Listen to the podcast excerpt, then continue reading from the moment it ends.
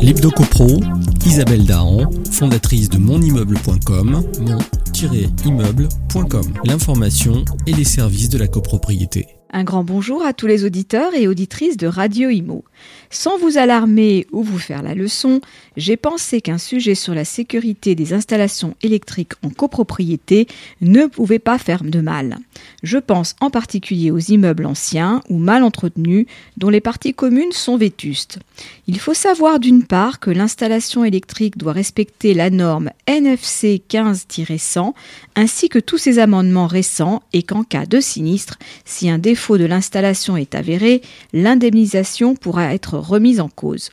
La réglementation est très stricte en la matière pour limiter au maximum les éventuels dangers d'une installation vieillissante et notamment le risque d'incendie ou d'électrocution. Aussi, pour assurer une protection maximale des occupants, il n'y a plus de distinction entre les normes portant sur la protection de l'installation électrique et des personnes.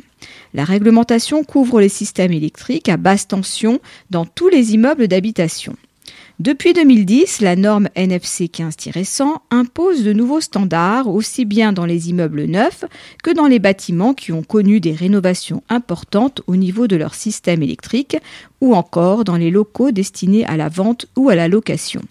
Par ailleurs, un diagnostic électrique selon la norme XPC 16-600 doit être réalisé à l'occasion de la vente ou de la mise en location d'un logement dont l'installation électrique a plus de 15 ans.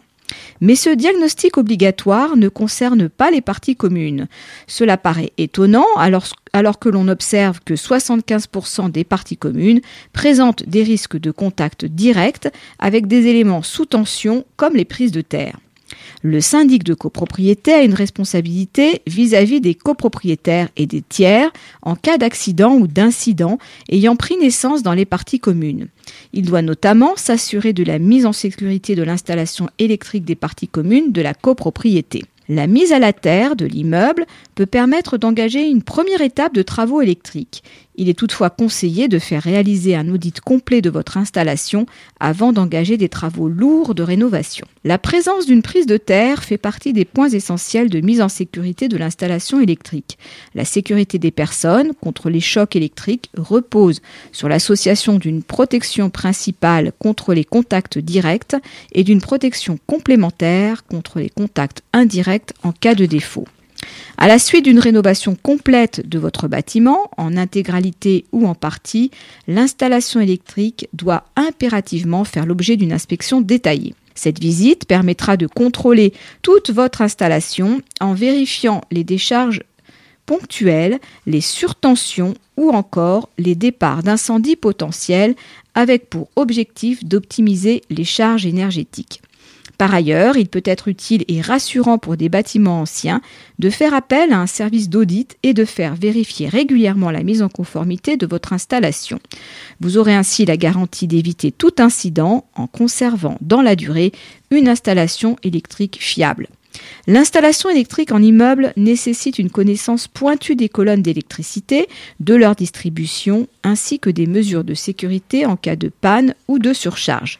Vous devez pour cela faire appel à des électriciens professionnels et exiger la délivrance d'un certificat de conformité pour ce qui concerne les parties communes d'un immeuble en copropriété. Ce certificat est délivré par le Comité national pour la sécurité des usages de l'électricité.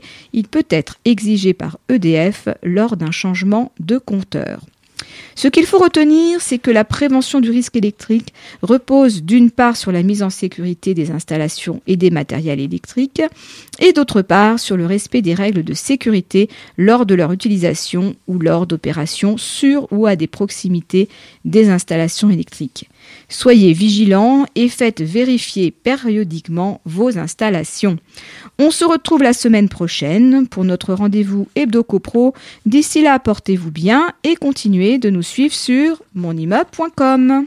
L'Hebdo Copro, Isabelle Dahan, fondatrice de monimmeuble.com, mon-immeuble.com.